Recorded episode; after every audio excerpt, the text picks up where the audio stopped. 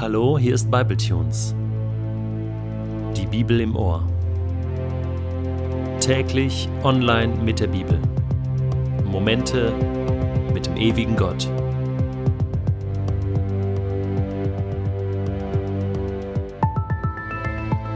Der heutige Bibletune steht in Matthäus 17, die Verse 22 bis 27 und wird gelesen aus der neuen Genfer Übersetzung.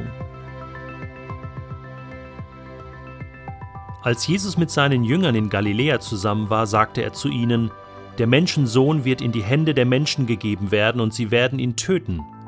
Doch drei Tage danach wird er auferstehen. Da wurden die Jünger sehr traurig.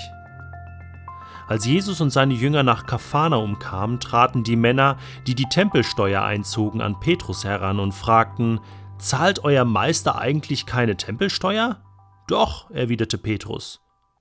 Als er dann ins Haus kam, fragte ihn Jesus, noch ehe er etwas von dem Vorfall erzählen konnte, Was meinst du, Simon, von wem erheben die Könige dieser Erde Zölle und Steuern?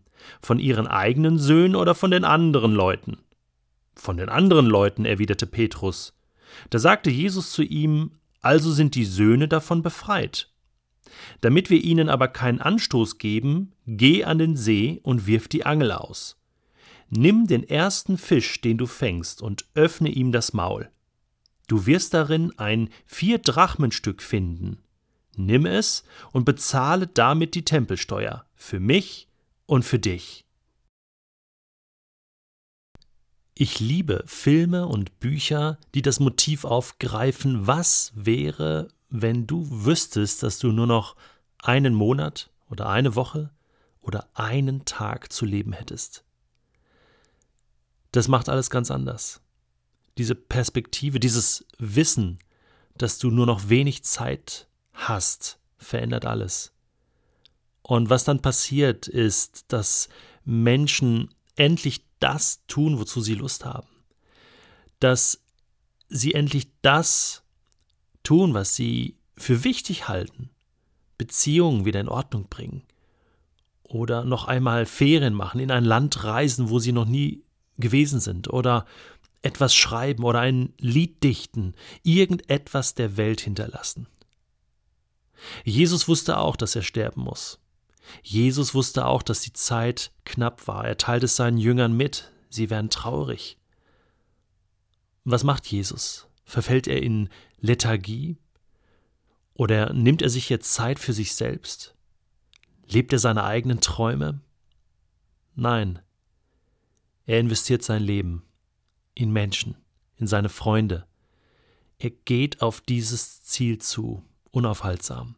Das fasziniert mich, wie jemand sein Leben wirklich Tag für Tag verschwendet für Menschen. Das ist Größe und das ist wahre Liebe. Und dann diese Alltäglichkeit. Sie sind unterwegs zu dem Haus von Petrus und Petrus wird gefragt, hey, ihr zahlt doch auch Steuern hier, du und dein Jesus, oder? Steuern für den Tempel. Natürlich, selbstverständlich zahlen sie Tempelsteuer, denn das war ja vom mosaischen Gesetz her vorgegeben, zwei Drachmen zu zahlen pro Person, und natürlich tun sie das auch. Jesus bekommt das irgendwie mit und greift das auf, um Petrus etwas ganz Grundsätzliches beizubringen. Und das ist jetzt sehr interessant. Zunächst fragt er ihn, erheben die Könige dieser Erde Steuern für ihre eigenen Kinder oder Steuern für die fremden Leute? Das ist natürlich eine rhetorische Frage gewesen. Die Antwort ist nicht schwierig. Und Petrus weiß sie auch. Natürlich erheben sie Steuern für die fremden Leute, also vom Volk. Und dann sagt Jesus, dann müssten doch eigentlich die Söhne befreit sein von der Tempelsteuer. Und jetzt muss man kurz überlegen, um zu verstehen, was Jesus meint. Denn es ist klar, Jesus sagt doch damit, der Tempel, wem gehört der Tempel? Doch nicht den Tempeldienern. Wem gehört der Tempel? Der Tempel ist das Haus Gottes. Der Tempel gehört Gott. Gott allein. Gott ist der Chef des Tempels. Er ist der König des Tempels. Nicht nur das, er ist auch König der Welt. Aber hier geht es ja um die Tempelsteuer. Und demzufolge bin ich als Sohn Gottes doch befreit von der Tempelsteuer, oder? Und Petrus übrigens, du auch. Ihr alle seid befreit von der Tempelsteuer, denn wir sind Söhne Gottes. Ein geniales Bild. Und es ist eigentlich ganz lustig, aber Jesus macht jetzt an dieser Kleinigkeit etwas deutlich, dass er sagt, und trotzdem zahlen wir die Steuer, Petrus, wir machen jetzt hier keinen Aufstand, sondern wir zahlen das, was gezahlt werden muss. Wir wollen keinen Anstoß geben. Wir wollen nicht um so einer Kleinigkeit willen das Projekt Gottes gefährden in dieser Welt. Eigentlich wären wir frei, nicht zu zahlen aber wir zahlen aus Liebe und weil wir Vorbilder sein wollen in dieser Gesellschaft, weil wir das Beste für die Stadt suchen und weil wir uns nicht ja absondern wollen von der normalen Welt und normalen Gemeinschaft.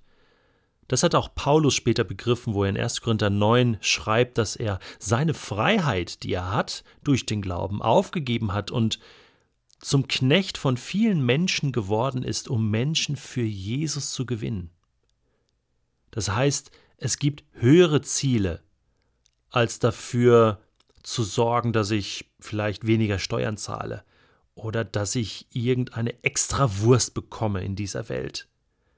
Ich lasse das einfach zu und Jesus lässt das auch zu und sagt, wir zahlen unsere Steuer, wir verhalten uns ganz normal, wir geben das, was gegeben werden muss, und dann können wir mit diesen Menschen auch über die Liebe Gottes sprechen. Der Weg ist frei. Wir erregen keinen Anstoß. Ein zweiten Punkt, den er Petrus mitgibt, ist dann der. Woher kommt das Geld? Petrus, du hast ja alles aufgegeben, du bist mir nachgefolgt, du übst deinen Beruf als Fischer nicht mehr aus, du gehst nicht mehr angeln, um deinen täglichen Bedarf zu stillen und den deiner Familie. Woher kommt also das Geld? Geh ans Meer, angel einen Fisch und du wirst einen Fisch finden mit einem Starter drin, einem vier Drachmenstück im Wert von zwei Tageslöhnen. Das kommt mir so vor wie ein Märchen, so Hans im Glück oder so. Schneewittchen und die sieben Zwerge, keine Ahnung. Also äh, geh an den See und, und angel einen Fisch und da ist Geld drin. Ein, ein Wunder, ein Privatwunder für Petrus, ein Versorgungswunder. Ich glaube, Petrus ist tatsächlich hin und hat geangelt und findet diese Goldmünze und weiß, hey, ich kann für Jesus und für mich die Tempelsteuer zahlen. Und Jesus will ihm damit sagen, Gott kümmert sich um dich, wenn du dich um das kümmerst, was Gott von dir will. Und Gott will, dass du nicht mehr Fische angelst, sondern dass du Menschenfischer bist, Petrus. Und wenn du diesem Ruf folgst, wirst du erleben, dass du genug zum Leben hast und auch deine Steuern zahlen kannst, damit du das tun kannst, wozu Gott dich berufen hat. Ist das nicht ein geniales Bild? Eine Alltäglichkeit, die Jesus benutzt, um Petrus zu zeigen, wie das Leben mit Gott funktioniert. Und mich hat es wieder neu motiviert, dem Ruf Gottes zu folgen. Ein Vorbild in dieser Welt zu sein, aber auch ein Abbild von Gottes Liebe in dieser Welt. Oh Gott, ich danke dir, dass du mich und uns alle versorgst.